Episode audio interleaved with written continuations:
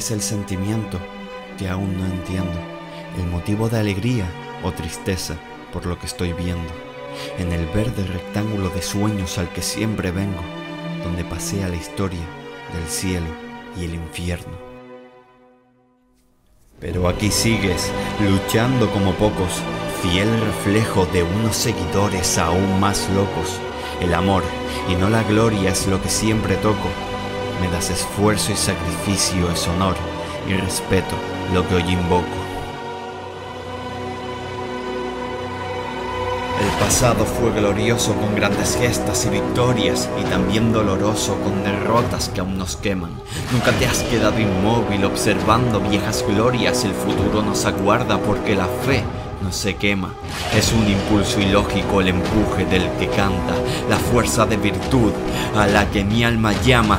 Por este sentimiento me dejo la garganta y no se lo vendo a dioses blancos o azulgranas. Que se escuche el himno fuerte siempre en tu coliseo, que la gente lo repita hasta que se forme el eco. Mosaicos, banderas y bufandas sondean al viento todo ese momento en mi corazón tiene su hueco pasión por tu escudo y también por tus colores, recuerdos reflejados en vídeos o hemerotecas, guerreros blanquiazules, fieles luchadores, honor por la afición y el alma en la camiseta.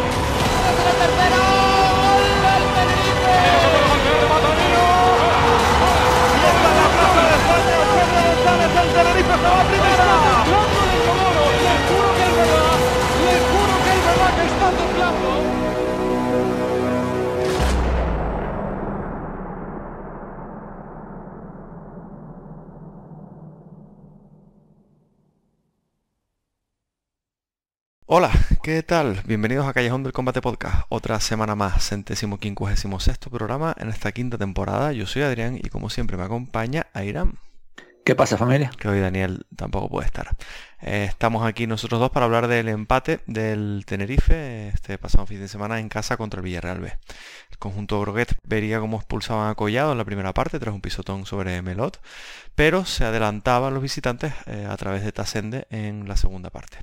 Parecía una derrota del Tenerife en un ambiente bastante hostil, con, todo lo bueno que se había vivido después de la Unión Deportiva Las Palmas yéndose al garete, pero un error flagrante de Iker Álvarez permitía a Gallego empatar de cabeza justo después de otra expulsión al Villarreal que acabaría el partido con nueve jugadores. 1-1, las opciones de playoff son completamente... Eh, se fuman, por así decirlo, y ahora solo queda intentar cerrar la permanencia como sea antes de que eh, nos podamos tener algún tipo de problema. ¿Cómo viste el partido? Bueno, partido que, que en Tenerife no empieza mal, empieza con, con alguna llegadita, especialmente a los pies de Waldo, pero el partido se desequilibra muy rápido con esa entrada de Collado sobre Melot.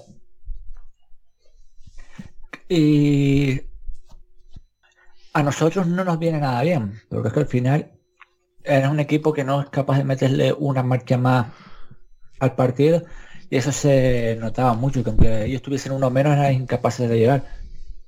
Y ellos la tienen. Ellos empiezan a hacer una cosa muy bien, que es que Sergio Lozano se mete mucho en las espaldas del doble pivote y ni Aitor ni Corredera, así como y estar con dos delanteras, los centrales no podían ir y estaban muy solos. Y de ahí llega esa jugada, la jugada más clara, la primera parte, en la que ahora no recuerdo si fue Niño o fue Millán, pero se quedan solo delante de Soriano y Soriano nos salva. Nosotros lo más que podemos hacer en la, en la primera parte es un tirito de Gallego, después una gran jugada de Waldo, pero es que te vas al descanso 0-0 y aunque y es que tenías el balón, pero no, no tenías posibilidades de, avanzar con ella, de, con ellos, porque es que no sabías meterle velocidad, no, sabías, no eras capaz de, meterle ritmo.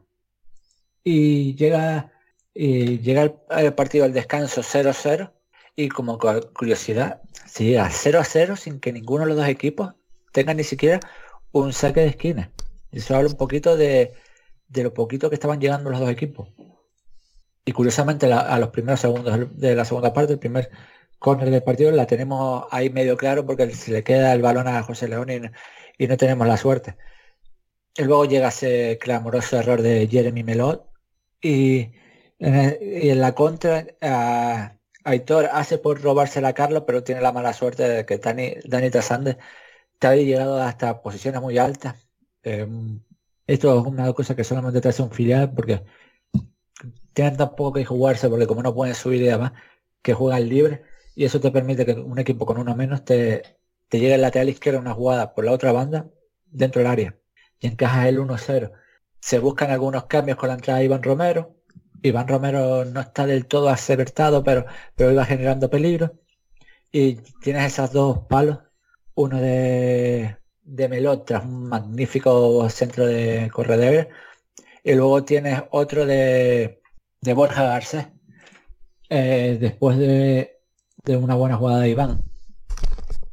Y, y es que ellos están a punto de hacerte el segundo y es que eso eso no te hablaba nada bien, que es que incluso perdiendo daba la sensación que las más claras seguían siendo de ellos. Ellos tienen cuatro clarísimas en el partido.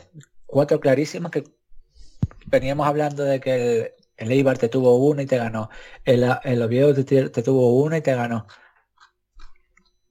Y esta gente, que por cierto, es algo curioso porque hay tres equipos esta temporada que te han tirado una vez en el partido. El Oviedo se llevó los tres puntos, el Eibar se llevó los tres puntos y el Andorra se llevó uno. Pero por volver al partido. Y tenemos otra ocasión clara. De hecho, en la segunda parte tenemos dos. Una de Teto, que con posibilidad de hacer un buen tiro a la frontal, que ni siquiera era un tiro, porque podía, ahí puedes hacerle el típico pase a la red, porque es que el portero estaba mal colocado, y se le va las manos, y después tiene otro exactamente igual, eh, Iván Romero un poquito después. Y es que al final, al final del partido te llega esas dos rojas, tanto la de Carlos Ruiz como la de Alberto del Moral, y con uno y con dos jugadores menos, está esa jugada en banda que, se, que dejan a dos jugadores atrás, regalan el gol y por no volverlo a regalar, eh, es que no, recuerdo quién era el que venía para empujar, pero la jugada del ruso, eh, Yosinov, que es espectacular, se la regala a Carlos Romero y Carlos Romero, creo que era Pacheco o a, o uno de los que habían entrado de su planta, en vez de regalarle el gol, decide terminarla él y se va fuera. Y en el saque de esa misma jugada llega un mal centro de, de Waldo porque toca en trascende y yo sé que los focos van sobre Iker Álvarez.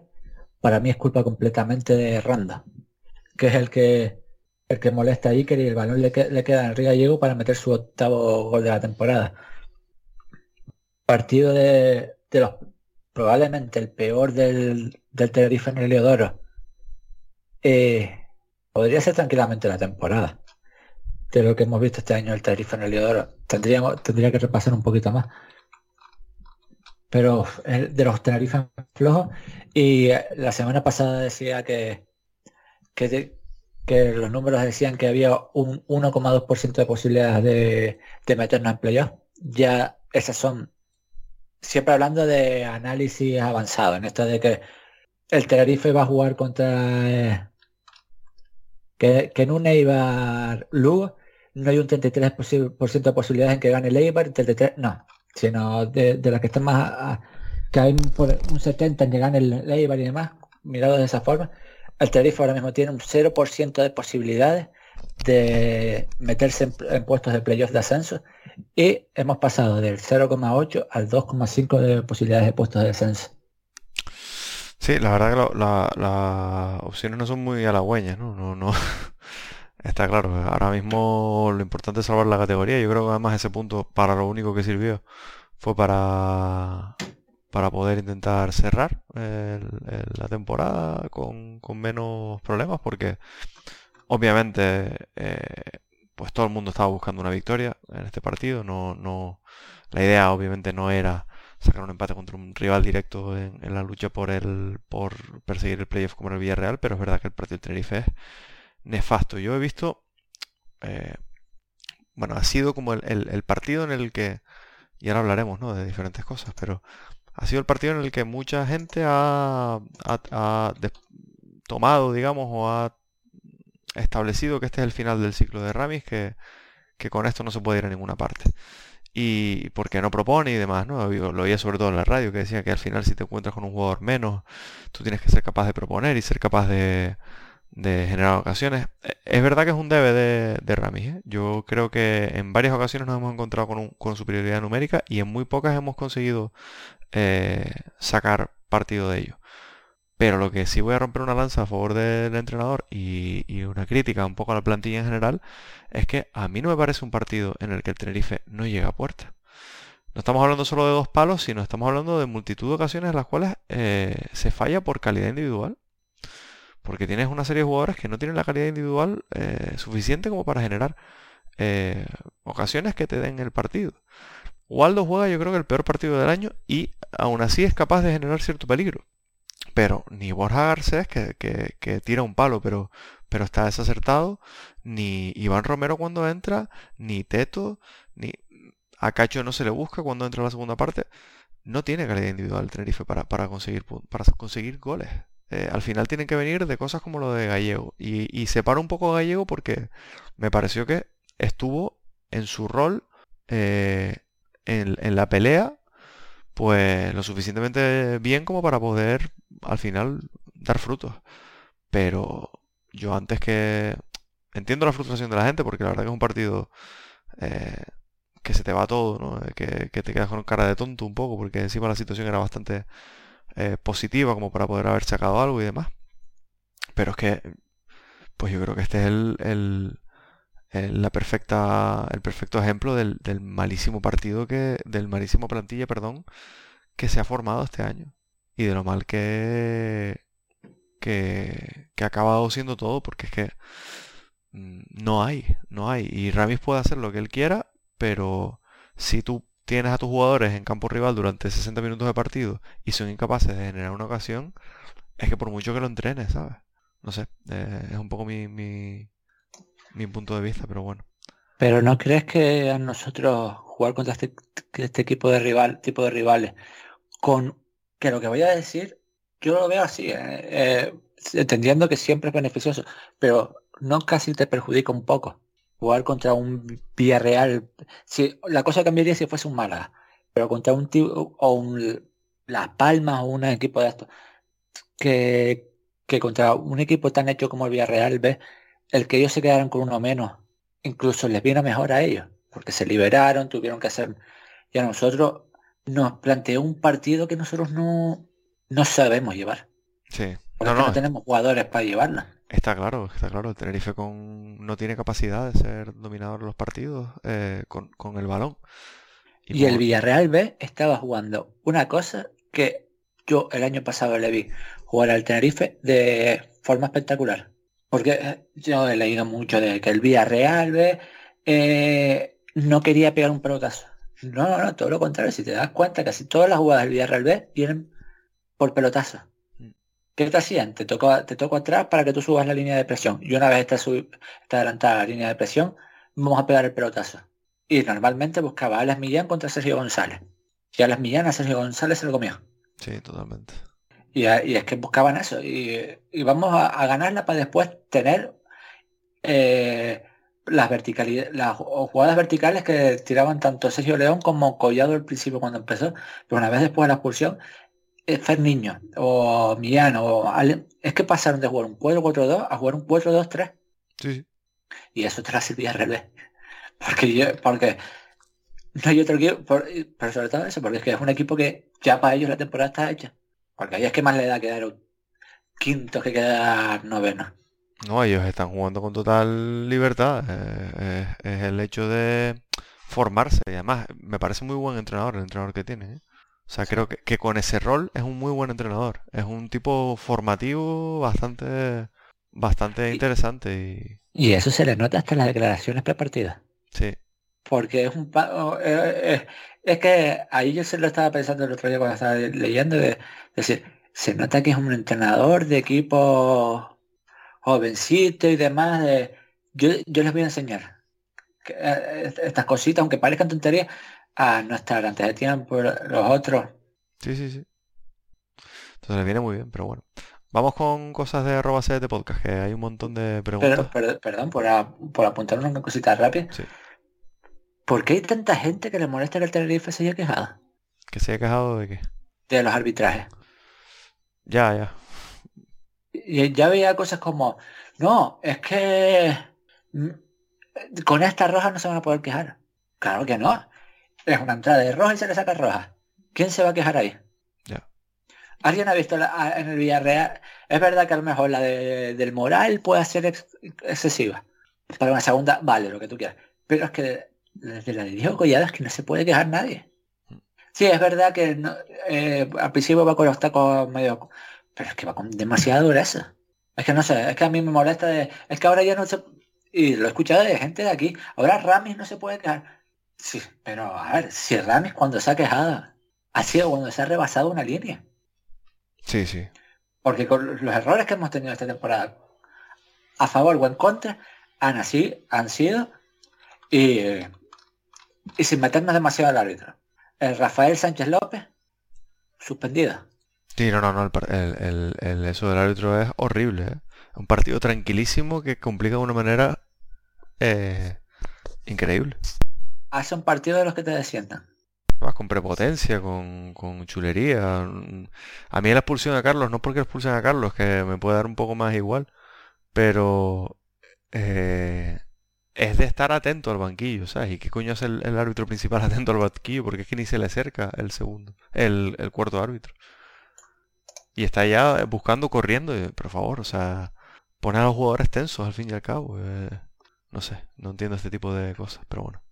Venga, vamos con comentarios.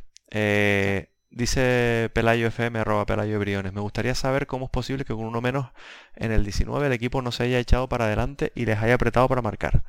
Recuerden esto, Borja García, 28 partidos, 4 goles. Cuando de una vez por todas ficharemos a gente que de la talla, un saludo. Un saludo a ti también, Pelayo. Em, ya, bueno, es un poco lo que estaba comentando Irán, yo creo. Es que justo ese, ese punto. Es que el, el, Tenerife no es un equipo que se pueda echar hacia adelante. Sobre todo. menos con las bajas. Y menos con las bajas, sí. Porque quieras o no, te puede gustar más o menos. Pero es que este es un partido a lo mejor para, el descanso meter a deuda porque va, a estar picando a Trascende. Y, va, y va a coger, obligar a Sergio Lozano a, dejar un, va a un par de metidos para, atrás. Y es que hay momentos en los que mete a Wall de la derecha y no tenemos banda izquierda. Sí. Esto se va para el medio y Melón es los que, dos centros queda con la izquierda tampoco le va a perder Es que yo creo, sin que sea lo de lo de Pelayo, pues yo entiendo, yo entiendo la frustración de que no haya sido capaz de generar espacios, pero es que si no tienes a Waldo acertado, no puedes generar espacios. Pues no tienes otro jugador que sea capaz de generarlo. Porque Garcés no es capaz de generarlo, Gallego no es capaz de generarlo y Teto no es capaz de generarlo.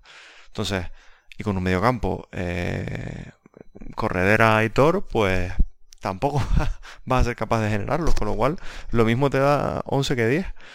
Pero es que el tema, yo escucho mucho eh, por ahí a gente, mucha gente diciendo, mmm, eh, es que no salen con la intensidad que contra Las Palmas. Es que no tiene nada que ver el partido contra Las Palmas. Es que eh, eh, el Tenerife puede salir con esa intensidad miles de ocasiones diferentes, pero es que lo hablamos ese, ese, ese día. Si tú te encuentras con un gol en el, segundo 17, un equipo que no tiene gol... Pero es que contra la vez salimos exactamente igual. Claro, claro, claro. Porque la vez te permite jugar así. Es que Las Palmas tenía un equipo no demasiado rápido y con una línea a 40 metros. Y cualquier balón largo Iván, igual no se quedaban solos. Sí, totalmente. Pero bueno, em, dice Jorge, hay muchos factores que influyen en una temporada y uno de ellos es que este año el balón no quiere entrar. Hoy es un partido mediocre, pero tenemos cuatro ocasiones de, gol claras, dos palos y la que, no la que nos entra es la más ridícula. Hay mucha falta de calidad individual. Es que es eso. Es que eso, obviamente, si tú tienes un tipo que te mete 25 goles por temporada, pues sí, pues conseguirá muchísimas cosas, pero... Perdón. Sí, sí, sí, sí. Es que estamos hablando que seguramente en fase ofensiva los dos jugadores más determinantes son tu lateral izquierdo, cuando está, y tu delantero, el cual este año está rindiendo a una miles eh, muy pequeño eh, comparado con su rendimiento de toda la, de la temporada pasada. Porque este año es la mitad de jugador. Gallego creo que era el año pasado. Y es tu segundo mejor jugador en ataque. o el mejor si te, si te miras solo los jugadores de ataque. Mm. Es que te pasaba, hace, hace meses que hablábamos. ¿Por qué no quita Gallego? Es que no hay más. No. Y esto es un déficit, claro, de plantilla. Sí, sí, sí, sí. Si es que no tiene más, no tiene más equipo. Es que es que em, yo con todo respeto al mundo, eh, que, que, a mí el chico me gusta mucho, pero es que aquí hemos puesto a Iván Romero a unos niveles que no tiene.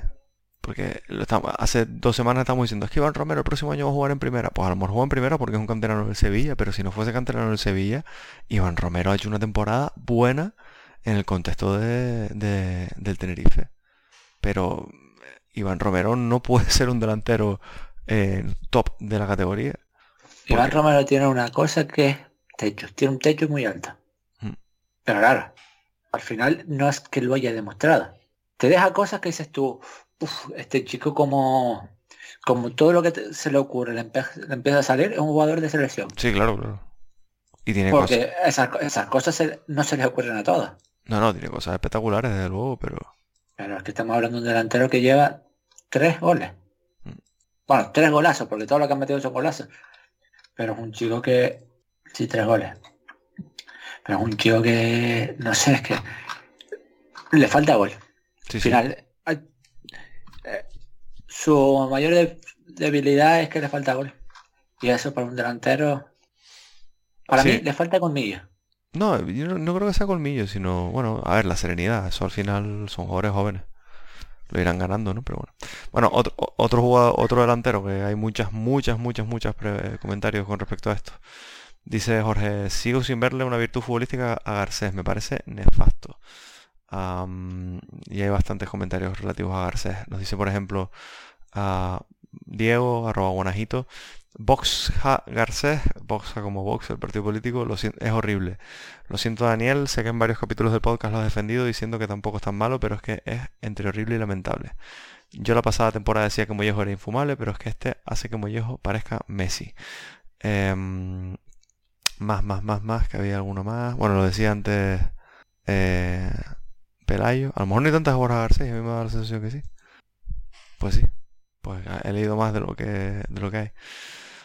A ver, yo, yo puedo entender la posición de Daniel, porque, por defenderlo ahora que no está aquí, por una cosa que es que eh, Garcés, yo creo que es que, mm, o sea, se le ha puesto al nivel de, de Coniglio, o de, ¿cómo se llama este hombre? De Dauda, de Dauda, de, perdón, de, joder, no me sale el nombre. De, joder, de Chirunda. Y yo creo que Borja Garcés es bastante mejor que esos jugadores. Bastante mejor. No entra en un top, top 10 de peor de delanteros en los últimos 25 años. Claro. De, los 25 años no, no entra en un top 10 es que, de peores. Claro. ¿Qué pasa? Que obviamente, pues si lo comparamos con Mario, por ejemplo, pues no es ese jugador. Ni de coña. Pero es que no me parece mal jugador. O sea, es un jugador que falla bastantes ocasiones. Pues sí, pero ¿cuántos jugadores tiene el Tenerife que sean capaces de tener ocasiones? Es que yo me he hartado de decir esto, pero es que de verdad, cuidado. Y, se equivoca y no tiene tal. Y, yo no me lo quedo. O sea, si el Atlético de Madrid lo volviese a, ceder, yo no lo cogería, por supuesto que no. Pero yo creo que lo que, lo que Daniel a veces defiende es que se le, ha cogido la manía a un jugador. ¿Cuántos goles lleva ahora? Cuatro. Es que, es que ha metido cuatro goles. Y eso yo sé que, ah, ¿por qué no? Estos son rebotes y tal. Sí, yo entiendo eso, pero un delantero de cuatro goles por temporada, eh, no siendo completamente indiscutible, por mucho que las metas de rebote y por mucho que sea nefasto, es que cuántos delanteros hemos tenido que nos han metido cuatro goles en temporada. O sea, y no digo ya eh, mm, Coniglios y Chirunda, digo eh, AP, eh, o sea, que, que, que, también está en esa categoría, ¿no? Pero pero eh, José Lu, José Lu Moreno, es que yo creo que también estamos cayendo un poco excesivamente a, a este jugador y, no... Tampoco creo que sea justo, ¿no? Entonces por eso es ahí, pero es verdad que, bueno, pues como otros muchísimos ha sido una decepción. Y su mayor problema es que se va de los partidos. Sí. No, es que se, Es, un, es- es un jugador que es muy fácil sacarle los partidos. y se- y se parece un poco, la verdad que yo no sé, no sé si es que esa construcción la han estado teniendo en el Atlético de Madrid últimamente, pero se parece un poco a Mollejo en ese, en ese sentido de, coño, eh, tienes una buena, hay- tienes en la segunda parte una buena ocasión eh, que deja pasar el balón en la frontal del área y, y genera un hueco, ¿no? Y dices, y lo, y lo que él hace en cuanto nota el contacto del, del, del rival es dejarse caer Pero Sí. porque está fuera del partido, ¿eh? o sea, chico, tienes, acabas de hacer una maniobra, pues muy buena, donde, donde mm, acabas de generar una ventaja y demás. ¿Por qué no? Eso, por ejemplo, Iván no lo tiene. O sea, Iván eh, se choca con el defensa, va hasta el final y si le hacen penalti, le hacen penalti, y si se lo pitan, se lo pitan. Pero Borja Garcés, igual que hacía Mollejo en su momento, eh, le pasa De hecho, de hecho, tiene un problema muy chungo que, si te das cuenta, la mayoría de los penaltis de los que nos quejamos de que no vaya robo, vaya penalti no pitados, son casi todos a Garcés. Sí, Y yo soy de los que mantiene que la mayoría, yo no las pitaba, pero ¿por qué Garcés? claro. Y una cosa que, bueno, perdón, termina. ¿No? Y que eso, que es un jugador que con mínimos contactos se va en el suelo. Mm. Y claro, a ti en cámara lenta te puede parecer, pero un árbitro te ve esos contactitos legales de fútbol no te los va a pitar. No, es que los claro- árbitros, eh, los árbitros no tienen que coger matrículas, pero todos sabemos que los árbitros se miran las cosas. Y en la expulsión de esta semana de Carlos Ruiz es otra jugada en la que está involucrado Borja Garcés. Que puede ser penalti, pero lo normal es que eso no se pite. No, Porque, no, no. porque puede serlo, ¿eh? Hombre, a ver, yo cuando lo vi en, el, en el estadio me pareció que le había metido un puñetazo en la boca al estómago, ¿eh? Ah, no, no. que lo- luego se acaba como eh, tocando el, el- la rodilla, creo, o la el Sí, tobillo. no, no. pues, rodilla- A ver, calmante se lo dio seguro. Y yo creo que a día de hoy todavía se lo tiene que estar doliendo. Porque es que ahí que le da con... Sin sentido ninguno le da con la rodilla eh, justo encima de la rodilla, un calmante, de, un bocadillo de toda la vida. Sí, sí. Y se le nota. Y es que, además, que a mí lo que hay muchas veces que, que me pasa que me desquicia porque lo ves tirado en el suelo en momentos en los que tendría que estar arriba de pie. Pero esta semana y yo y eso fue al final lo que termina y se y se ve que es un choque lo- dentro de lo que pasa con los compañeros es que tampoco le pueden decir nada porque de los que se vacía. Sí. Es que yo, yo quería decir una cosa con respecto a lo que dice Diego Buenajito. De verdad, me gustaba más Mollejo. Es que yo creo que también a Garcés le pega una cosa que es que juega como delantero centro. Y que es un delantero centro y que el delantero centro al final lo valoramos si mete, en vez de 4, mete 8, mete 12 o mete 2. Pero Borja Garcés, para mí, es un poco bastante mollejo. Que es como lucha, como pelea. Lo que pasa claro, como pelea en una situación y lucha en una situación en la cual, pues, eh, si no marcas, no luce pues te quedas ahí, pero si Borja Garcés fuera extremo derecho, tendría más o menos el mismo rango de acierto que Víctor Mollejo, y a lo mejor habría un montón de gente que diría, "Ah, que como peleas, que como brega y demás. Entonces, yo creo que hay que ir un poco por ahí, pero bueno. Eh, minutos de minutos jugados, goles en ese ranking es el tercero del equipo. Pff, Es que 361 minutos. Son muchos. son el, muchos. segundo, el segundo es con 333 gallegos y el primero quién es. A ver si a ver si la gente se le ocurre. por minutos. Por minutos goles. A ver, yo creo que no es tan difícil. Yo, yo creo que es el que hubiesen pensado directamente. O Iván o Teto. ¿no? No, no, que va. Eh, ni Iván y Teto han jugado muchos Bueno, minutos. sí, en verdad, sí, claro, claro. De hecho te digo que Teto es el sexto y Romero es el octavo. Lleva tres goles. Mm, el Adi, El ADI. claro. 266. El ADI, Gallego, Garcés, Dauda, Waldo, Teto, Sa- Sam, Iván, Nacho, José Ángel. Aitor Melot, los 12 en ese ranking, los 12 goleadores de la temporada. Bueno, vamos con, con más. Eh, por ejemplo, Jorge decía, partido horrible de los laterales. Eh, que yo... Melot hace cuatro. Sí, Hace cuatro, pero es que ya, vi- ya lleva un par de semanas. Y, y son errores por... Esto, esto un poquito cuando se suele hablar de, no, es que Melot puede tener, tener sitio en primera. Melot puede tener sitio en primera subiendo con un equipo. sí, pienso igual. Es que es muy bueno defendiendo, pero es que los problemas que tienen con balón... Y esta es una jugada de... Teniendo, a es que teniendo a José León de cara, es sencillo. Y lo peor es que lo- que creo que al Millán se la espera. Por cierto, si no lo digo reviento, por, se me acaba de pasar por la cabeza. Carlos Adriano, uno de los mejores mediocentros que ha pasado por aquí. Y sin hacer, sin hacer un partidazo. Ah, también nos dice, eh, hablando de mediocentros, eh, Lemer Leblanc, eh, José Ángel irreconocible. Yo, después de estos partidos que ha jugado José Ángel, entiendo perfectamente cómo ha desaparecido. Si está entrenando igual que está jugando, yo no sé qué le ha pasado a este jugador. Hombre, también te digo, lleva un mes sin jugar, ¿eh? Había jugado dos, ¿no? Los dos últimos No, dos. no, no. Contra la vez no sale. Contra la vez no sale, contra la vez es la REA. ¿Es la REA o es Javier Alonso? A mí que me Es la. REA. Llevaba sin jugar desde el día... Sí, un mes, desde el Eibar. Fue el último partido que jugó. Ah, pues yo tenía en la cabeza que había jugado contra el, contra la vez. No, contra los viejos, contra la REA, contra la Palma Javier Alonso y contra la vez en la REA. Bueno, bueno, pues bueno. mm, Me ciño último, solamente este último. No, a ver, suplente. Contra las palmas no juega. No, sí, sí, entonces no jugó nada. Aunque me sale que sí, que jugó 16 minutos. Contra el ¿Contra Villarreal. No, no, no, no, perdón, perdón. Ah. Eh, bueno, me vale lo mismo para el, para el, para este partido. Y, se- y comete, ¿sabes? Yo creo que salió y a este, se- este jugador se le nota mucho cuando sale sobresaltado, queriendo más cosas las que sabe hacer. Eso. Pues, lo puedo aceptar. De juego con codos, unos lados, no metiendo la pierna. Una cosa un poco rara, no sé, no me, no me gustó para nada el partido de, de jurado. Pero sí, totalmente irreconocible. Sin embargo, como dice Jorge Grislow, como noticia positiva, partidazo de corredera. Creo que debe ser un pilar del equipo la temporada que viene.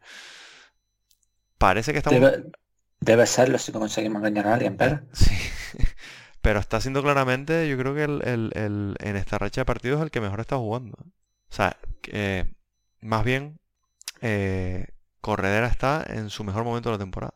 también te digo, eh, si, si miras el partido entero, no es un partido de alta nota. Mm. Eh, él empieza a... Y esto es para mí es positivo. Empieza a aparecer de verdad cuando el equipo va perdiendo. Antes, eh, en ataque, en ataque lo que lo poquito que habíamos llegado a ver son las cositas de eh, Henry peleándose, Garcés perdido y Waldo peleándose contra un muro. Pero eh, Corredera empieza a entender ju- sobre, y más allá cuando entra Iván. Pero eso sí, los del 50, desde que encajamos hasta el final, Corredera es un, juega a un grandísimo nivel. Sí.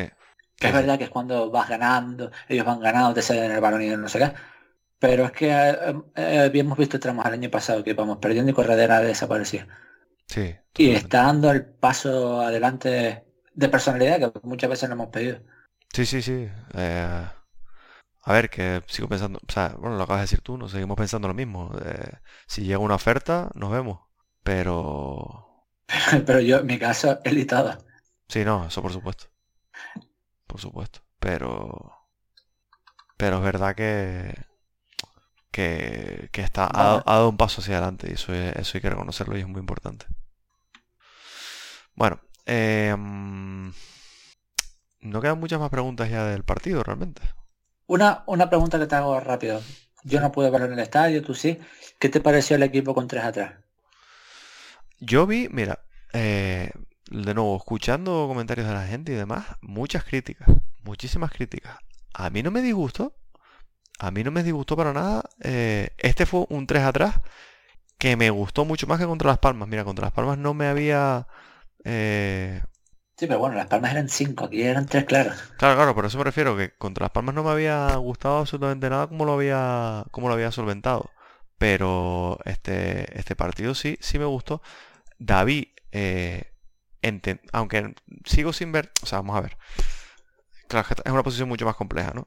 La que juega David que la que pueden jugar Cacho o Alazán, donde se ve mucho más y, y se y acaban y es más fácil, ¿no? Eh, digamos, eh, destacar. Sin ver a David suelto, lo veo muy acongojado todavía. Lo veo que, está nervioso por hacerlo bien.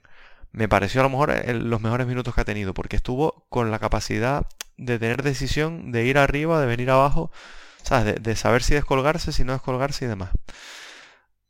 Y se entendieron muy bien. David con Sergio y con, José.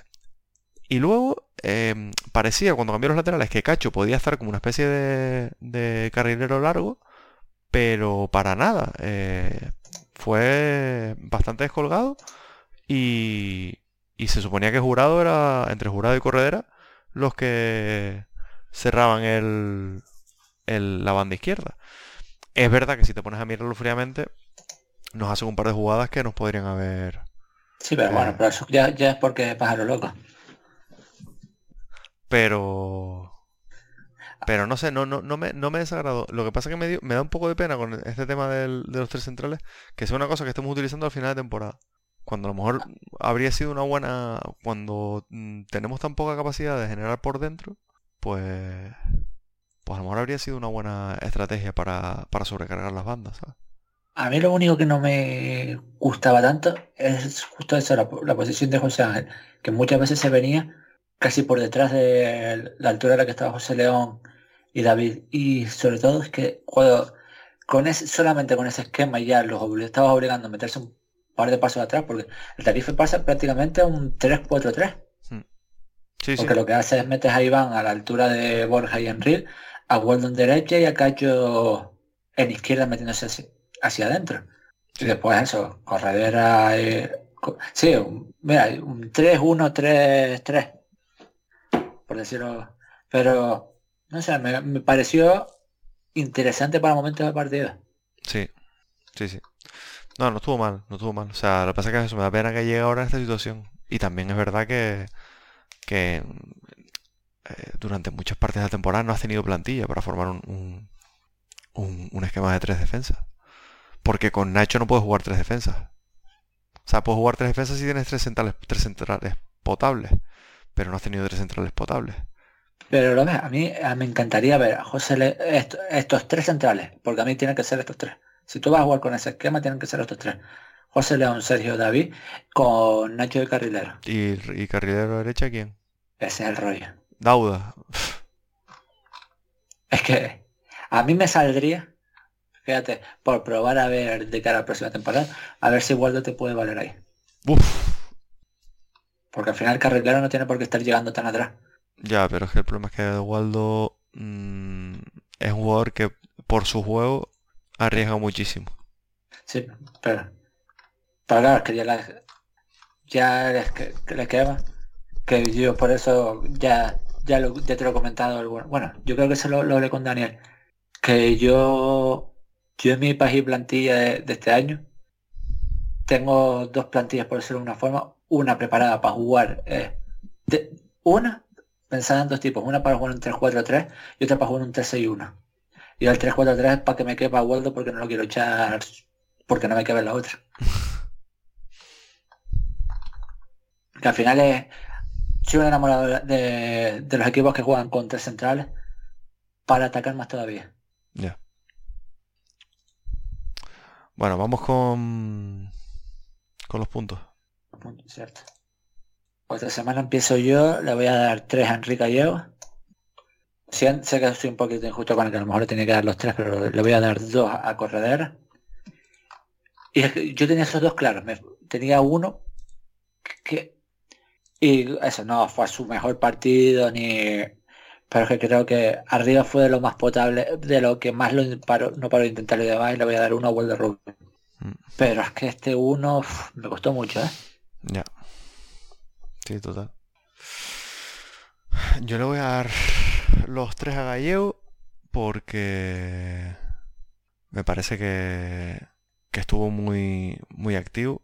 Eh, a pesar de, de todas las que no estuvo fino, ¿no? Pero, pero estuvo muy activo y al final consigue los, los tres puntos. Consigue el, el punto en una, en acción que yo sé que es fortuita, pero hay que estar ahí. Eh, muchas veces no se está. Dos a corredera, porque me pareció que, que estuvo, bueno, pues muy bien. Eh, sobre todo lo que decías tú, ¿no? Después de esa, de esa, de vernos por debajo y demás, se echó un poco el equipo a la espalda. Y le voy a dar uno a Soriano, porque este justo, justo te iba a decir que yo, yo iba a cambiar el de vuelo por Soriana. Mm. Porque Soriana te para dos uno contra, te para un uno contra uno en la primera parte que. Sí. Y a lo mejor le deberían más, incluso más que uno, pero bueno. Eh, yo también había pensado en, en Waldo, pero es que Waldo tiene un partido de un tramo de un 7,5 y medio y un tramo de un 2,5 y medio. Entonces no, no puedo, o sea, eh, está muy bien en una parte, pero es que luego en otra parte está muy mal, entonces no, no le puedo dar más. Y sin embargo me parece que eso, que, que este año no le estamos dando puntos a Soriano. Eh, porque yo llevo 25 porque el equipo está luciendo menos, menos sólido defensivamente y porque el año pasado jugó a un nivel de prácticamente mejor portero de la categoría. Pero... práctica, ¿eh? Sí. Pero... Pero sí. Mm, me, me pareció muy... Muy, muy clave el partido soriano. Pues coincidimos, al fin. Qué cosa rara, ¿eh? la verdad que sí. Bueno, vamos con, con preguntas que no son del tipo eh, del tipo del partido, ¿no? Eh, pero que hay muchas de extradeportivas, llevamos 42 minutos, entonces bueno, va a haber bastante. Mm, voy a ir por, bueno, vamos a empezar por, por, elefante en la habitación porque porque es bastante lo que se lo que se cuenta del, del, plano técnico, digamos. Dice Jorge Gonay, ¿acabará la temporada Rami? Eh, también nos pregunta si es necesario el cambio de ciclo. Creo que estas dos se pueden responder de manera eh, junta. También nos dice Fernando J. Zamora, arroba Fernando J. Zamor 1. Eh, ahora me hago dar cuenta que me perdí una pregunta de él, ahora la comentaré. Dice, gracias Ramas por, el año pasado, por tu amor al tete, por no ser una vedette y montar serverada. Eh, como el partido hablará poco y seguramente salga el tema Ramis y Mauro, nos decía. y déjame ver si hay alguna más que pueda hacer de Ramis. Que es que este fue un partido que tenía que tenía algo de chicha, ¿eh? Sí, más de lo que podía parecer. Bueno, no, no hay más de Ramis, pero bueno. Eh, yo creo que ya con la contratación de Mauro Pérez como secretario técnico, que ya hablaremos justo ahora de eso, ya podemos dar por, por clara que, que Ramis no va a continuar. Sí. O sea, eh, sabemos que lo, lo, echó de Albacete y que lo echó además con unas declaraciones que luego, pues no, yo creo que no estuvieron bien, ¿no? Diciendo que lo tenía que haber echado antes y demás, ¿no? Un poco... Eh, supongo que ahora que nos querrán, como siempre esta directiva, nos querrá decir que, no hay ningún problema, como cuando le pusiste a, a Cordero al tipo que lo había despedido de manera improcedente en el Cádiz. No hay ningún problema, por supuesto que no. Y si Rami se quiere ir es porque él se quiere ir. Porque nosotros queríamos que Rami siga. Pero bueno, esto de nuevo sigue siendo tomar a la gente por estúpida. Si la gente se quiere tomar, pues, pues sí. ¿Necesario cambio de ciclo? Yo no creo que sea necesario el cambio de ciclo. O sea, vienes de una temporada mala donde lo que has tenido es una mala planificación deportiva, donde has tenido unos malos fichajes. Pero no es un ciclo agotado. O sea, no, no. Lo que pasa es que yo creo que, obviamente, pues como pasó con Cervera, se ha forzado la situación de hacernos ver que este es un ciclo agotado. De generar un, ambiente de que, que, que, el Tenerife no puede seguir así. Hombre, por favor, ¿cómo va a seguir así el Tenerife con el décimo puesto de la, de la de la categoría, con el décimo eh, presupuesto. ¿Cómo va a el Tenerife a estar así? Pues, pues ¿qué quiere, chicos? Es que a lo mejor hay que dejar de mirar presupuestos y mirar plantillas a la hora de ver. Ya, ya, pero bueno, y si miras plantillas te vas a encontrar lo mismo, ¿era? Ya, no, pero yo no esto. A mí, yo el año pasado, me acuerdo, y tengo, estuve guardado, lo tengo, no sé por qué lo guardé, en su momento. Eh, tengo la respuesta de cómo la gente me llamaba loco cuando dije, dije, el Tenerife está en un sitio que no tiene que estar. Claro, no, pero sobre todo... Está en playoff porque no tenemos plantilla para eso. Y para mí, lo, hablo así, para mí, el Tenerife tenía eh, el año pasado el décimo mejor el décimo mejor equipo y acabó quinto. Eso es una grandísima un grandísimo trabajo de entrenador. Claro. Este año tiene la decimosegunda mejor plantilla. Es que yo eh, llevo toda la temporada hablando de que el Tenerife, su posición es el decimosegundo, ahí estamos. Es que para mí la temporada que está haciendo el Rami no es mala, la Rami está haciendo lo normal. Total. Es que a mí lo que no, lo que yo no puedo lo que yo no puedo entender, y esto no es una crítica a ninguno de los que pone lo del cambio, lo del fin de ciclo y demás, porque yo lo puedo entender eso, ¿eh? Yo lo puedo entender porque uno sale del partido quemado con el entrenador. Pues cómo no hemos podido ir, tal, pero claro, luego te pones a mirar y dices, pero es que ¿qué, qué hace Rami? Sale y los remata él. Y al final, todos, más o menos todos, yo creo, después de esta temporada, más o menos todos hemos llegado a la conclusión de que el año pasado el Tenerife sobrepuntúa porque Ramis hace que los jugadores rindan muy por encima de su calidad individual. ¿Cómo puede eso casar con que al año siguiente, cuando los jugadores llegan a su calidad eh, de base, eches al entrenador? Y que digas que, que el ciclo se acaba. Yo eso no lo entiendo. Yo eso no lo puedo comprender. Y es que ni siquiera es que se haya dado un volantazo, porque el Tenerife de este año es el mismo del año pasado. Sí. Lo que, era. que por eso a mí me hace mucha gracia cuando leo por ahí. Es que ha perdido la identidad. Es que a mí cuando yo leo cosas como esas, lo siento, me pasa como cuando él llegaba ahí y leía a los periodistas decir, Sichi es un jugador que va bien al corte. Sí. La zancada que tiene. ¿no? Sí, o hace unas coberturas maravillosas. Sí, sí. Y yo me preguntaba, la gente usa frases hechas sin claro. pero se le ¿saben lo que significa esa frase? Cuando dicen el Tenerife perdió, porque yo veo que el Tenerife juega con la misma identidad y el Tenerife lo que tiene este año es es que es real. Sí, sí, sí. Es que lo peor de todo es que es real. A mí me gusta Con perdón, tú no puedes intentar subir a primera con un equipo en el que tienes a Borja Garcés, Enrique Gallego, Iván Romero, Eladi, Waldo. Porque no son jugadores de primera. No, no. Y por detrás, Javi Alonso, Pablo Larrea, eh, vamos a dejar a Corredera y a Aitor, eh, mm, Andoni Iraola, iba a decir, Andoni López, eh, Aitor Buñuel, Carlos Ruiz, es que... Es que... yo es que si miramos cuántos jugadores en Tenerife han jugado en primera. Borja Garcés, Iván Romero, Quique Salas, y porque son canteranos un equipo de primera, Enrique Gallego por mérito propio. Es que Soriano no, Melot no, Nacho sí. Sipchis no. Sergio. Sergio juega un partido. Sí, pero bueno. Sí. Una jornada uno. Aitor no, Teto no. O sea, Gaisca Eh, Saiza no José- jugó un partido en primera. Sí. José Ángel Jurado, eh, no. Eh, Gallego sí, Iván sí, Waldo sí, Javi Díaz no, Garcés sí, José León no, Aitor Buñuel sí, sí, ¿no? Aitor Buñuel Aitor Buñuel con sí, el... con Osasuna. Con Osasu- con Osasuna. Con Osasuna, sí. Sí. El canterano no es Osasuna. No es del Racing. No, no, es de Osasuna. Ah. Sí, estoy viendo aquí, él, él con 18 años juega 15 partidos en primera con el Osasuna. Estaba perdido con eso. Después, después eso, Dauda no, Víctor no, Corredera no, José Ja- Corredera no, creo que no. Pues no, yo, yo, debuté con el Valencia. No, con el, no, no, no, no, El debutado profesional con el Almería en segunda. Sí, pero es que el año después se va el Valencia. Mestalla, con Dani Hernández. Ah. Javi Alonso no, Carlos Ruiz tampoco, Eladi tampoco, Pablo Larrea, creo que sí. Mm. Ah, no, tiene convocatorias pero no llega a debutar. Y así el resto ya nadie más. Estamos hablando de 1, 2, 3, 4, 5, Sí, seis jugadores. Eh, contando a Sergio González, seis jugadores. Mm. No, yo quería decir una cosa que... que... Bueno, con Durmisi, Durmisi. Sí, bueno, claro, sí. Pero... Una, eh, que no comentamos después del partido de la vez, pero los comentarios de Luis García Plaza, no sé si habrás visto el vídeo seguramente, sí. de la rueda de prensa, donde él dice, es que esto, es que claro, nosotros al principio, es que el Tenerife te mete seis tíos arriba. Y claro, eh, eso es lo que hemos hablado muchas veces, es que, que el Tenerife juegue a no forzar errores, como lo queramos llamar, o lo que sea, no significa que no sea ofensivo, que no hagas el toque estéril de combinar la pelota de, de López Garay, no significa que no seas un equipo ofensivo. Y el Tenerife, lo como tú bien dijiste antes, en lo que se caracterizaba el año pasado es que tocaba rápido y cuando saltabas la presión, colocaba el balón detrás. Y con las prolongaciones de Gallego, o la velocidad de gente como Mollejo, o de Ladi cuando estaba rápido y demás, pues te plantabas en área rival.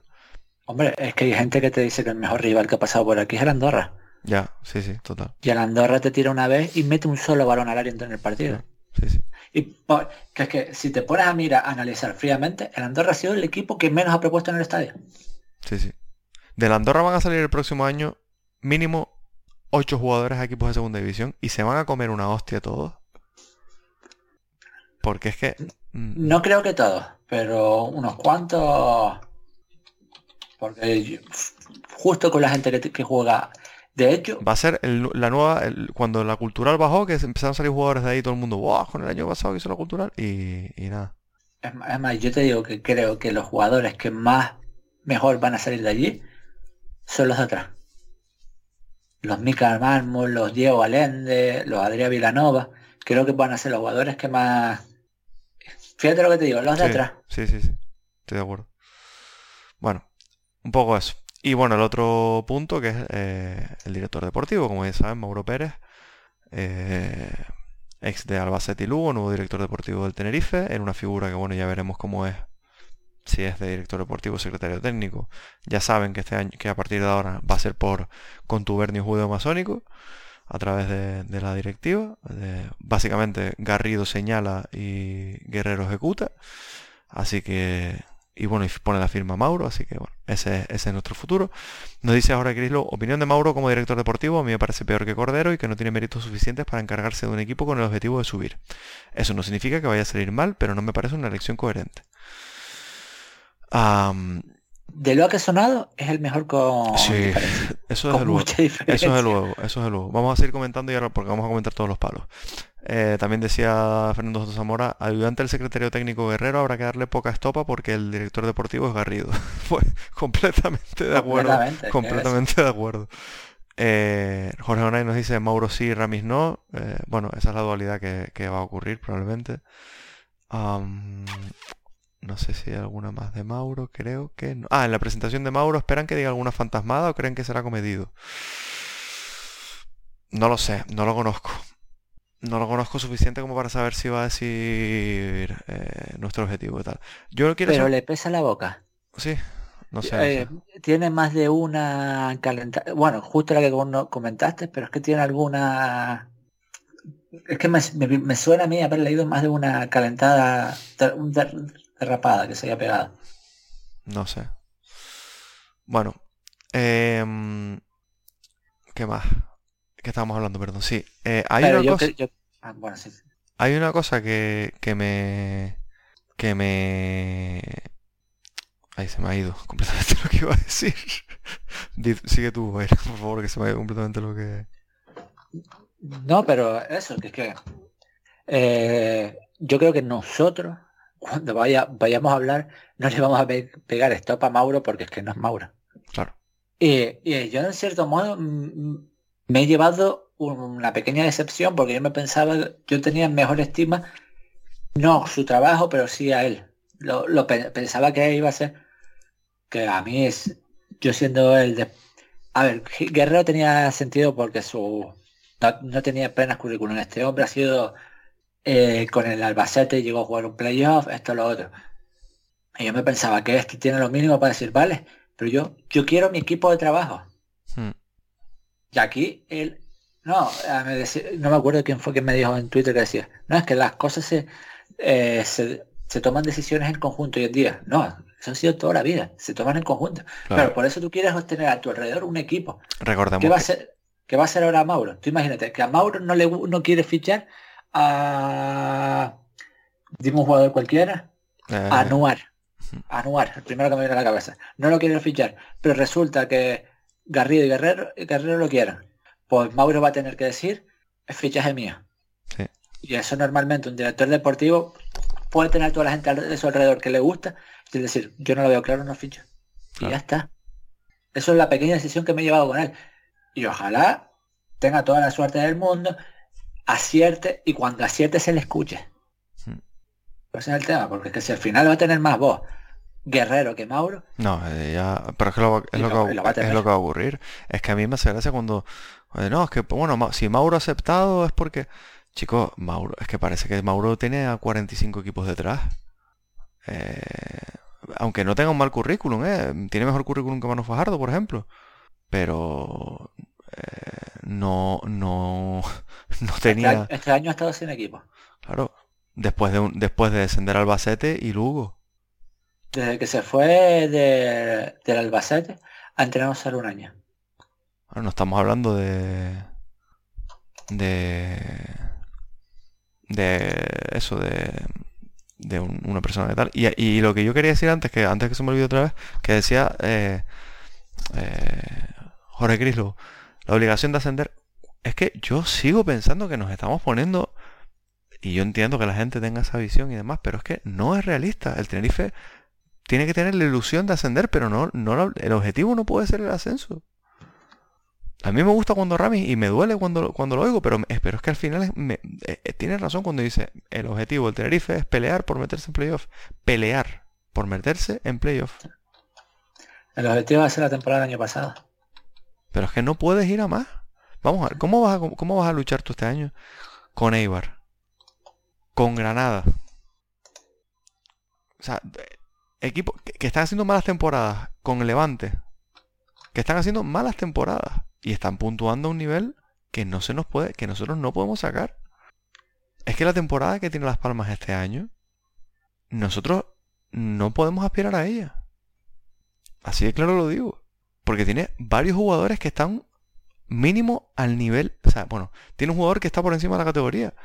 Pero tiene varios que están en el top alto de la categoría. Y el Tenerife es que tú, no le puedes pedir al Tenerife que, que luche contra el Levante cuando los, jugadores buenos del Tenerife se van al se Levante. van al Levante, claro. Y tú solamente puedes fichar a Descartes del Levante. Claro. Es que mucho, mucho mérito tiene que tener al entrenador detrás. es que ojalá podría decir que de repente este año fichamos al entrenador del Club Deportivo Guijuelo resulta que es un tipo que en tres años te, te mejora, todo jugador que toca te mejora y te ha formado, ah, con cuatro duros hemos conseguido formar un plantillón. Mm. Y, estamos ahí para pelear, ojalá. Claro. La año es complicado cuando un director deportivo, ¿qué, director deportivo podemos aspirar nosotros para, para estamos hablando de un director deportivo que, sea top de la categoría para subirnos? No, pero yo en ese sentido no, sí, sí, sí, pero me refiero de entrenador. Lo digo lo de Jorge, ¿no? Cuando dice, que no, parezca que me estoy metiendo con él, ¿eh? que, no, que para nada es eso. Pero eh, mm, un director deportivo para, por un objetivo de ascenso, pero es que ¿qué, director deportivo con esa capacidad va a venir a Tenerife? ¿Con el noveno, con el décimo presupuesto de la categoría? con una directiva, o sea, aparte, ya pensando en, solo el, el, el, el, presupuesto, pero si aparte le pones que además eh, vas a fichar lo que te diga un tipo que ha comprado acciones y que se reúne con Sam Sasua en Londres, con su representante, pues tú, tú verás quién va a venir, chicos. Es que tú verás quién va a venir. ¿Quién va a decir, ¿quién va a decir voy, a, firmar yo fichas que haga nota? Que si le sale bien de puta madre me relanza la carrera, pero es que probablemente no le salga bien. Y los equipos, algo que se está viendo últimamente, que los equipos que están medio así, que muchas de las decisiones las toma la directiva, están por debajo de nosotros. Mira el equipo de Cervera, con el pedazo entrenador que tiene. Y el Sporting. Y bueno, y el Málaga es un poco así. Sí. Es que no suele salir bien. Es que realmente seamos sinceros, tú eres una persona que, que te van a dejar trabajar, o que te van a dejar trabajar, y prefieres coger el décimo segundo, el décimo cuarto mejor, el que más dinero tenga, que el 10 porque te van a dejar trabajar. Hmm. No te van a decir, tienes que traer a este. No, te, te conseguí la sesión de este. Pero no me encaja. No, no, este.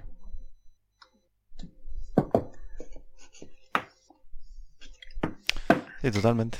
Bueno, Em, vamos ya con un picadito de, otras cosas en general porque hay bastante...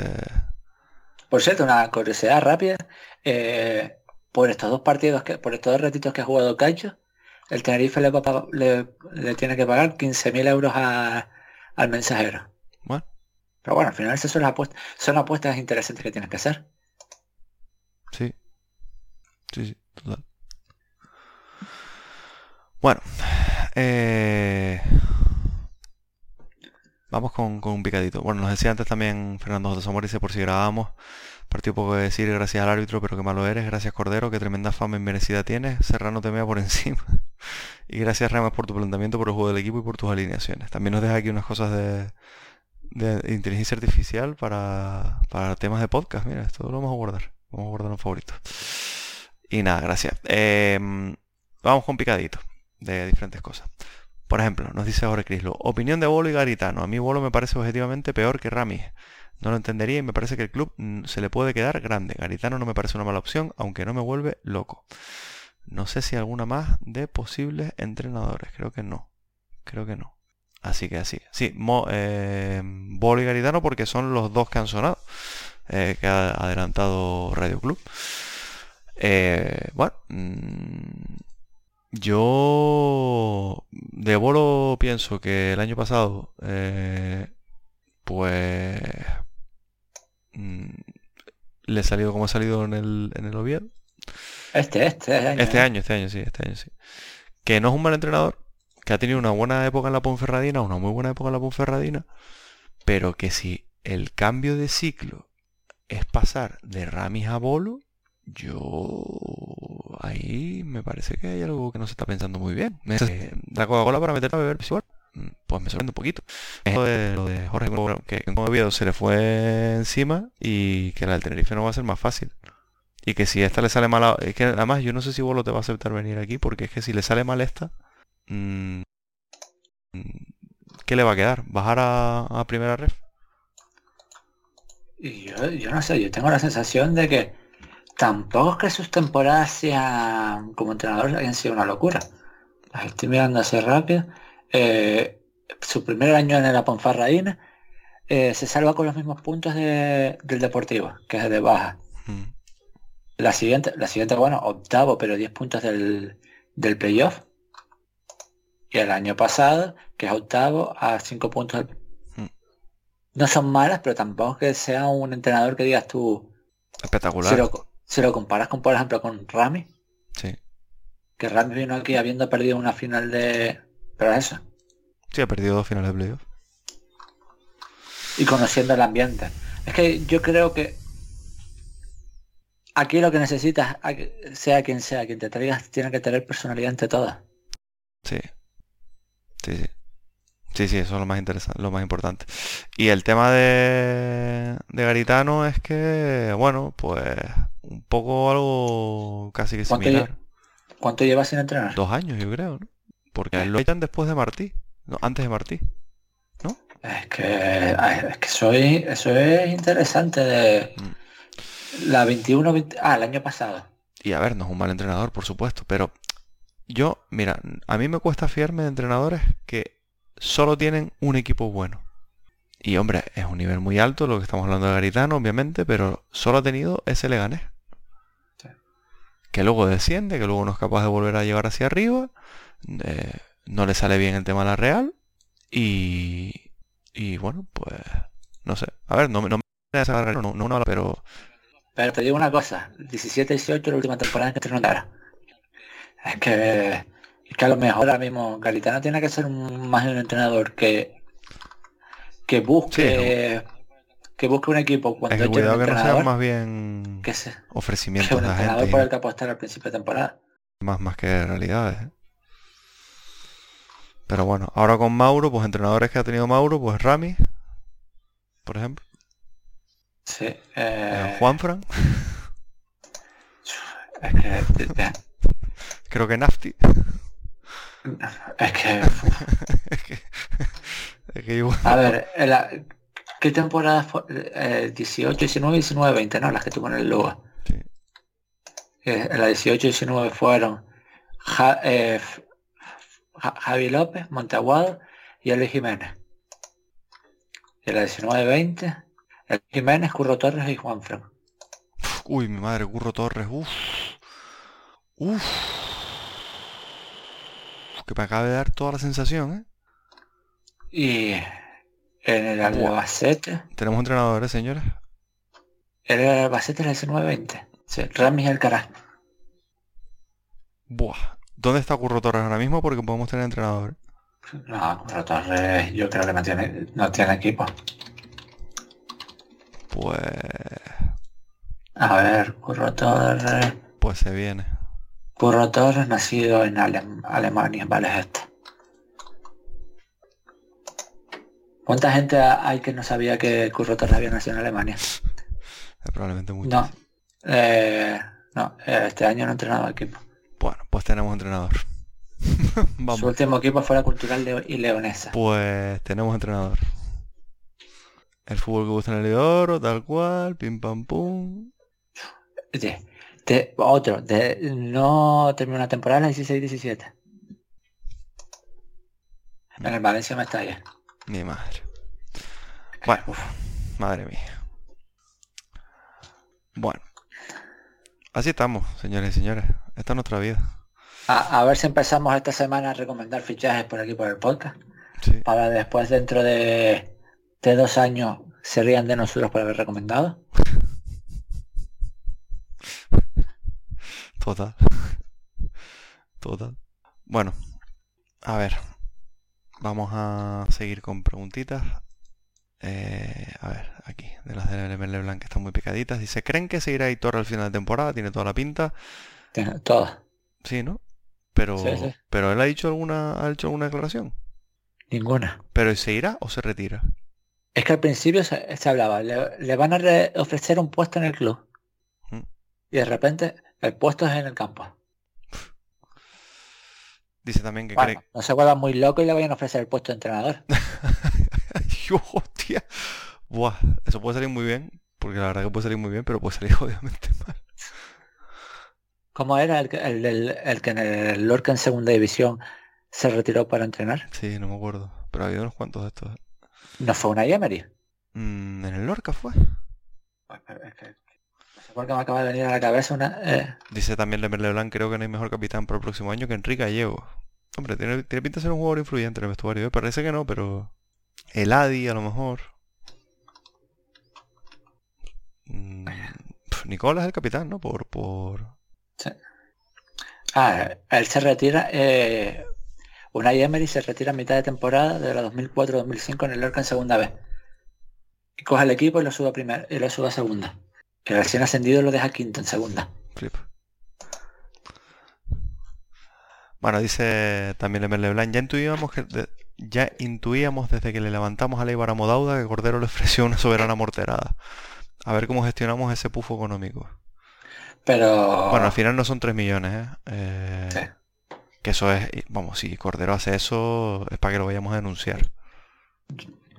A ver, yo, yo en su momento, porque es que yo creo que lo, lo comentamos aquí que cuando que él había estado fichado, pero eso, que es que él tiene una él tenía una cláusula en caso de ascenso más alta de la otra.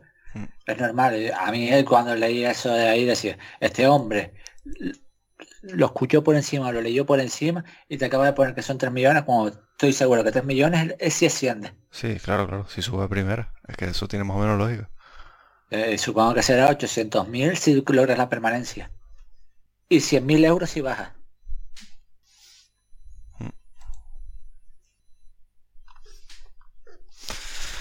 Ah, mm, dice... 800.000 es... Es una pasta. Sí, sí. Dice también Lemerle Blanc, para ustedes quiénes han sido los futbolistas más profesionales que han pasado por este club. Pff. Bueno, pues ahí estarán Carlos y Aitor, Raúl. Cal- sí, Carlos, todo Raúl Cámara, es que no acaba bien, pero Moyano era otro. Sí. Este... El portero que todo el mundo decía cosas muy buenas de él. Falcón era. Ah, sí, más Falcón. O sea, se hablaba muy bien de ese, de ese portero, ¿te acuerdas? Sí. Que decían que era que había sido un, un tipo muy tal. Bueno. Y que vivía los partidos desde el banquillo. mm. Em, aquí Fernando. Zamora dice, eh, ¿es el modelo que guste o no? Para los que defienden el tradicional, todos los años los tres equipos de primera y cuatro de segunda descienden con ese modelo. Yo creo que se refiere, porque no lo entiendo muy bien esta pregunta, el Real Madrid tiene unos pocos títulos de Florentino haciendo lo mismo que Garrido y no he visto a nadie cuestionarle su sistema. No entiendo nada de esta pregunta, Fernando. No por nada, sino que de verdad que no lo entiendo. O sea, el modelo, el modelo que tenemos, guste o no, ¿a qué se refiere? ¿El tema presidencialista? ¿O el tema, o el tema de accionariado y en o si- sin, sin director Es que de- deportivo? de- Es que no sé si de se verdad, que- ¿De verdad creen que en el Eibar ficha el accionarado o ficha el director deportivo? Es que no sé si se refiere a eso o al... Porque sí, el tema de secretario, habrá que darle poquito porque es el, de- el director deportivo es Garrido. ¿Es el modelo que tenemos justo o no? Para los que defienden el tradicional, todos los años, tres equipos de primera y cuatro de segunda descienden con el mode- con ese modelo. Con el tradicional, claro. Sí, sí, defienden con el modelo, claro, sí, sí. Sí, sí. También, también casi vas a segunda vez, a segunda vez, a tercera, al Castellón. ¿Vale? Con ese modelo. También vamos a decirlo así. Eh, y el Real Madrid tiene unos títulos con Florentino haciendo lo mismo, hombre, pues si, si Garrido, si Garrido es capaz de con el presupuesto del Tenerife y con lo que es el Tenerife hacer a ese nivel lo que hace Florentino, pues será el mejor presidente de la historia de- del Tenerife. También te digo, no creo que la mayoría de fichas del Madrid sean de Florentino. No, claro que no. Serán del José Ángel este, de las casas, como le llaman. Pero Él, él- él te puede fichar a Cristiano Ronaldo. claro, y aparte que es mucho más. eh, O a Mbappé este que se le haya metido en la cabeza. Pero yo no me lo veo intentando fichar a Seusil. no, pero Porque probablemente no supiese ni quién era. claro, pero aparte, aparte te voy a decir una cosa, el Madrid no, no gana las Champions porque tiene un ojo clínico fichando jugadores, sino porque va y dice, bueno, ¿quién es el mejor? Pues este. Y ya está. ¿Sabes? Que las ganó con Bale, Cristiano y Benzema. ¿Sabes? Que, que el Tenerife no puede aspirar a los Bale, Cristiano y Benzema de segunda. ¿Vale? O sea, va- vas a tener que ir a por la quinta opción. A ver, también te digo, el que le fichó a Modric y a Tony Cross, es algo sabía. Sí. Porque tampoco era... Pero... Pero eso. Bueno. Em, dice también Jorge, no, Jorge ya lo había cerrado todo, sí. Más de Limer Leblanc. Que nos dice, ¿creen que Ángel puede combinar el ataque con el Rick? Un poquito dúo sacapuntos, ¿no? De, de- A mí me parecen jugadores muy distintos. Sí. Sí. Hombre, a ver, eh, las cualidades de Ángel le pueden venir, o sea, eh, perdón, las cualidades de Enrique le pueden venir bien a Ángel. No, y ya, sí. Vamos, es que Ángel es un, era un jugador, un jugador más del corte de Mario González, ¿eh? Sí, sí, sí. Y ahí funciona como funcionó. Sí, por eso lo digo. Yo entiendo que hay gente que diga, "Ah, es que Rivas 38 años y Ángel 35. Sí, pero bueno, eh, Pero bueno. Jorge Molina, No, no, no, sí, claro, yo lo que voy. Eh, Borja Garcés 23. Iván Romero 21. sí, sí, mira cómo estamos. Y es que entre el de 23 y 21 no llegan a, lo- a los goles que tiene el, el 38. Claro. Estoy diciendo 38, pero no sé exactamente qué edad tiene en realidad. Mm, Creo que tiene 36. 36, me parece, sí. Ay, puede ser que Ángel sea mayor que... Gallego. Y no lo parece, ¿verdad? A ver. No, no, no. No, no. Enrique siete meses mayor. Yo de todos modos, ah, yo no, yo no sé, o sea, yo le tengo dirria bastante personal, digamos, ¿no? Eh, no, no, no me voy a, no me voy a esconder. Pero yo no entiendo una esa fascinación por Ángel, ¿eh? Lo digo de verdad. Es que sus números en segunda son... O sea, no, sí, ya, ya, pero ¿cuándo, ah? Ya. O sea, es que mm, sé que ha sido un muy buen delantero de segunda. Por supuesto, ha sido muy, muy buen delantero de segunda. Pero es que estamos hablando de un delantero que, que por mucho que nos quiera vender manos que no, no las huele en el Mallorca, ¿eh? Y, y, y lleva sin olerlas un par de temporadas. ¿eh? Su última buena temporada en primera división es siendo suplentón con, con Bordalás. ¿Vale? Que sabemos que es un entrenador que saca lo mejor de ciertos jugadores. De Ángel de uno de ellos, de hecho. Pero. Pero yo no, El año pasado que fueron seis. no sé. No sé, no sé. A mí no me termina de convencer. Yo creo que además no encaja bien. No encaja bien porque se le va a tener la matrícula guardada desde el minuto uno. Se va, se va, va, va a, ver, va a ser muy, muy polarizado. A mí lo que me preocupa es eso, que aquí no somos Gran Canaria, ¿no? aquí nosotros no... Los regresos, no recuerdo uno que sale... Bueno, sí, solo conozco, solo recuerdo uno que ha salido bien, que fue el de este hombre, el de... El de Aragonese. Sí, sí. Y no de aquí. Mira, el, el- el año pasado hizo cuatro. El otro 5, 10, 8, 13, 21, 11. A ver, tiene números, joder, por supuesto, pero... No sé. Hombre, pe- pegar sí pegan. Bueno. Eh, también decía Lemer Leblanc, ni regalando entradas llegamos a por lo menos 18.000 en el estadio. ¿Quieres hacer algún comentario con respecto a eso? Yo ya se, ya se sabe mi opinión sobre el tanto regalar entradas. Mm. Es que se, devalúa, se devalúa un producto. Sí, sí. No, y además, y además lo que han conseguido es eso, que lo que pasó que fue que todos los abonados de Popular se fueron a San Sebastián o a Tribuna. Y después, y después, y el rey es- después eso. Que con qué cara el año pasado, el próximo año me vas a subir los abonos. Porque Sí, es que estoy completamente seguro que, te- que me vas a subir los abonos. Sí, sí, por supuesto. Por supuesto, con la excusa de que no va a haber ampliación de capital y tal y cual, y que, va, subida. Vamos. Yo ya tengo guardado el tuyo en, borradores por si acaso. Eh, gente, ¿quién me quiere pagar el, el 30% del abono? Y yo le regalo todas las entradas. Que, que se pongan de... Pues no es mala, ¿eh? Es que he visto, lo he visto, que si no te las regalan te las venden a, a menos de valor, pero es que al final... También le dice, ¿será Diney, ¿sería Diney titular en este Tenerife y en el B? Queda muy lejos Diney. Pero no, no, no. No, yo creo que no. Yo creo que no tampoco. Bueno, y por hacer resumen al final, una que nos pone aquí eh, Guanajito, nos dice, me dispuse a redactar un hilo sobre lo que pensaba de Ramis y la actualidad de la plantilla y futuros pasos para dar la dirección del club y quisiera saber la opinión de ustedes, les dejo el hilo aquí. Eh, lo vamos a retuitear y lo voy a leer un poco sobre la marcha, pero bueno, perdona que te lo haya leído al final, pero es más o menos lo que hemos estado hablando durante, durante hoy. Dice, eh, un- a- respecto a Rami, a principio de temporada opinaba que necesitábamos otra persona al mando porque no estábamos rindiendo como esperábamos, pero ahora pienso que para los conos que tenemos, la limpia debe estar ahí y no en el banquillo. Eh, y que también para lo que hay sin equipo, pienso que es mejor malo conocido como no por conocer, porque si me dijese Rubén, Alba, Rubén Alves o Álvaro Cervero, Álvaro Cervera, perdón, estuviesen libres, mira, pero es que traer un experimento estilo Martín su día no me convence. Sigo pensando lo de siempre. Antes de buscar entrenador y fichajes hay que tener claro lo que se quiere aspirar. Ascenso, pelea por playoff o permanencia. Una vez claro el objetivo, entrenador experimentado o coco por abrir. Si de verdad quieres pelear por subir, no puedes ir a por un Martí, Echeverría o Bolo. Si quieres subir, invierte fuerte en un entrenador con experiencia en ascenso, Cervera o Pacheta.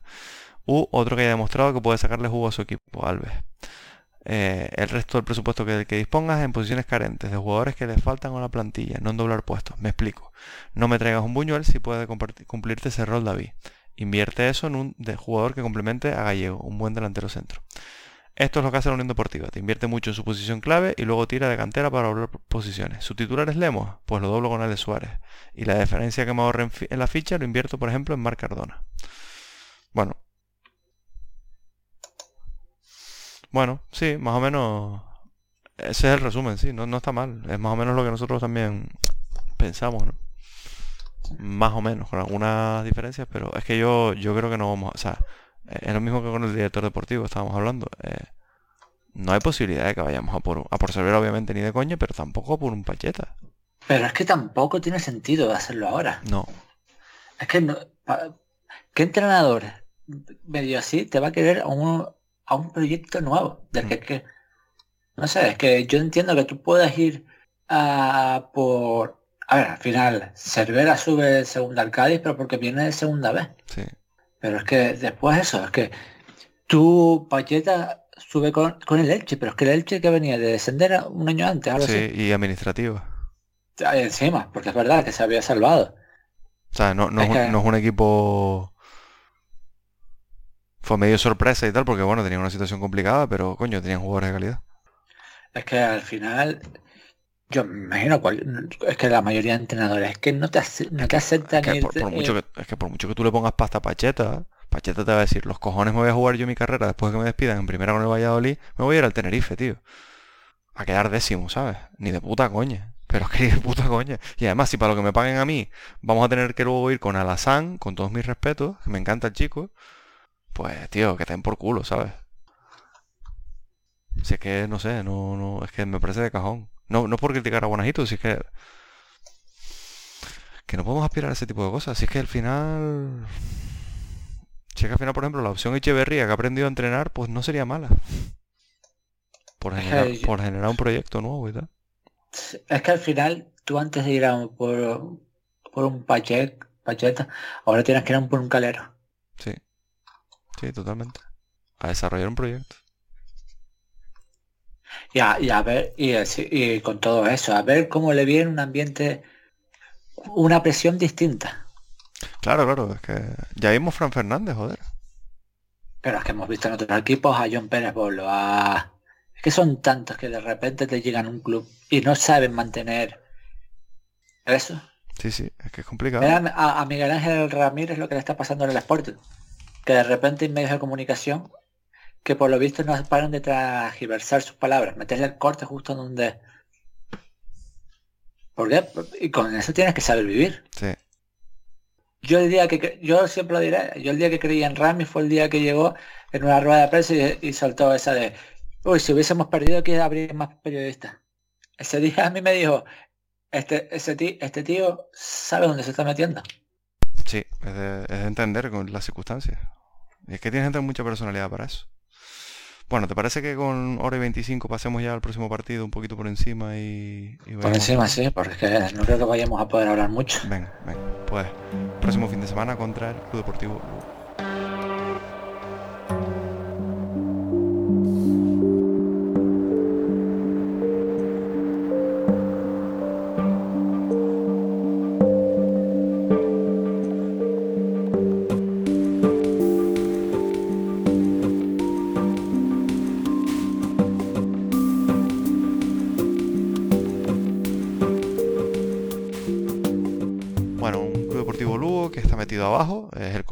me parece, si no me equivoco mal.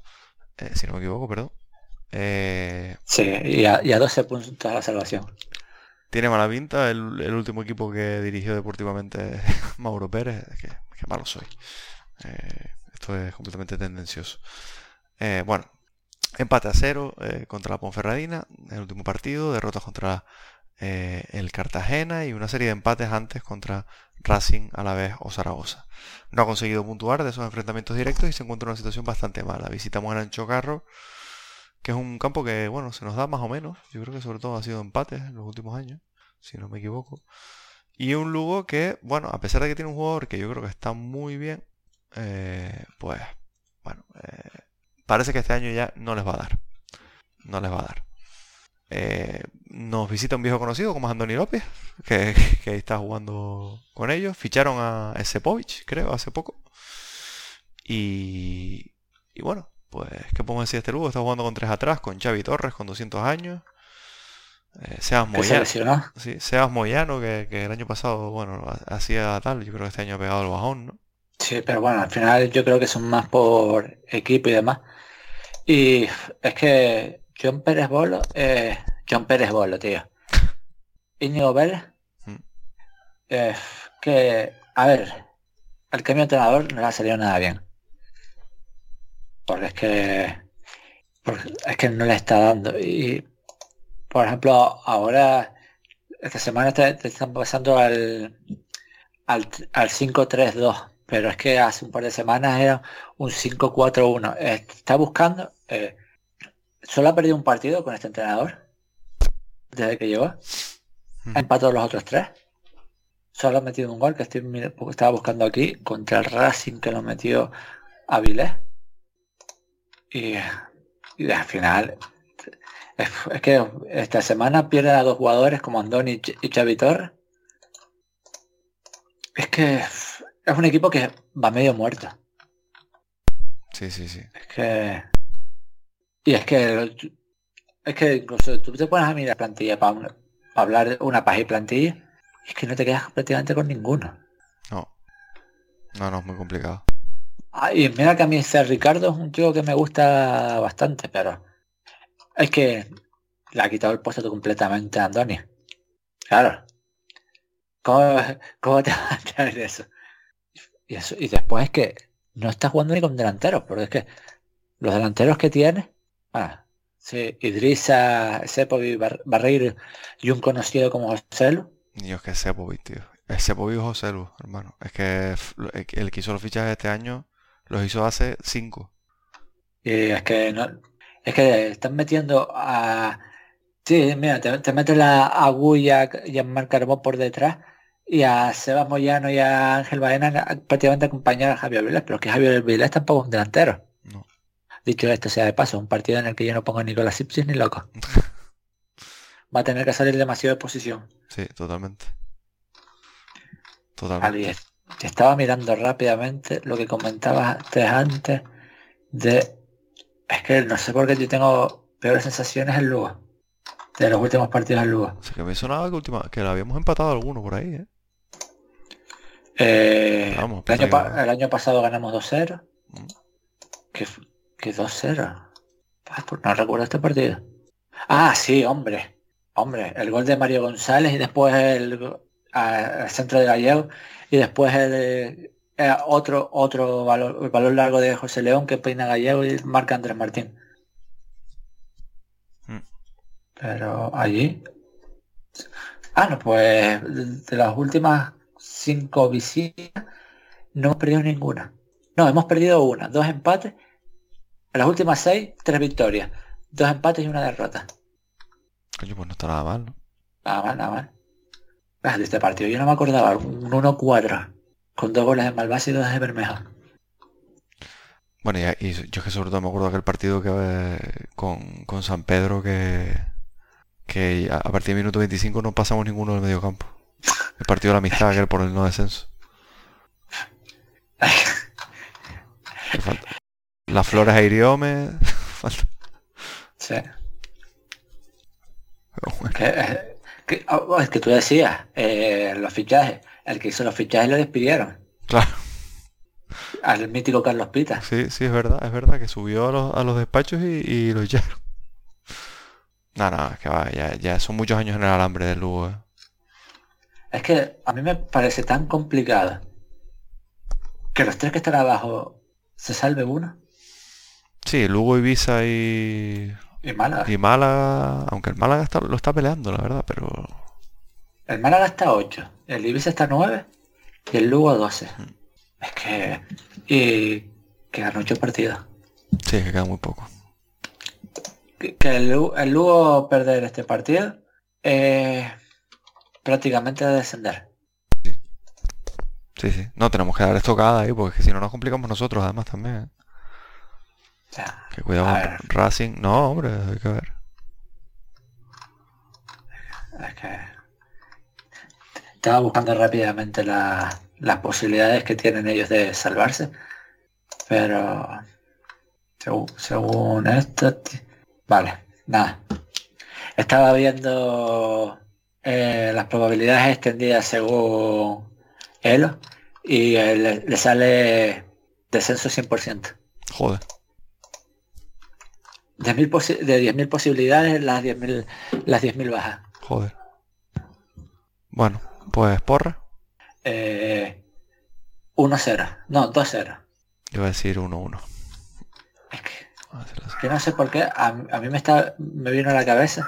No sé si te acuerdas. Fue contra el Lugo ese partido que, que de repente... Sí, fue contra el Lugo, tío. Hace un par de años que, que nos ganan con un gol de Cristian Herrera y con otro de Hugo Rama y el, el estadio lleno. Sí. No, no, pues vamos a ver. Vamos a ver, porque si no... Si no... Sea, a ver qué. A ver qué sucede. A ver si tenemos algo para hablar o la próxima semana empezamos a decirle. Bueno, Domingo de Ramos. Domingo Vamos de a Ramos hablar no. de. Vamos a hablar del Puma Rodríguez. Pero no del futbolista, del de cantante. cantante. Pero solo con, con música sin licencia. Sin licencia. Que ya no nos puede. Spotify ya no nos puede echar, tirar atrás más programas. Efectivamente. Bueno, pues vamos a cerrarlo por aquí. Eh, nada, como siempre, muchísimas gracias por todos los comentarios eh, y por todas las preguntas y demás. Ha sido bueno, una hora y media de programa que han llenado ustedes, básicamente. Y nada, esperamos que, esperemos que, que podamos entretener un poco en estos últimos partidos que, esperemos que acaben con buen sabor de boca y, y ir cerrando la temporada sin demasiadas preocupaciones. Nos despedimos. Hasta luego. Venga, familia.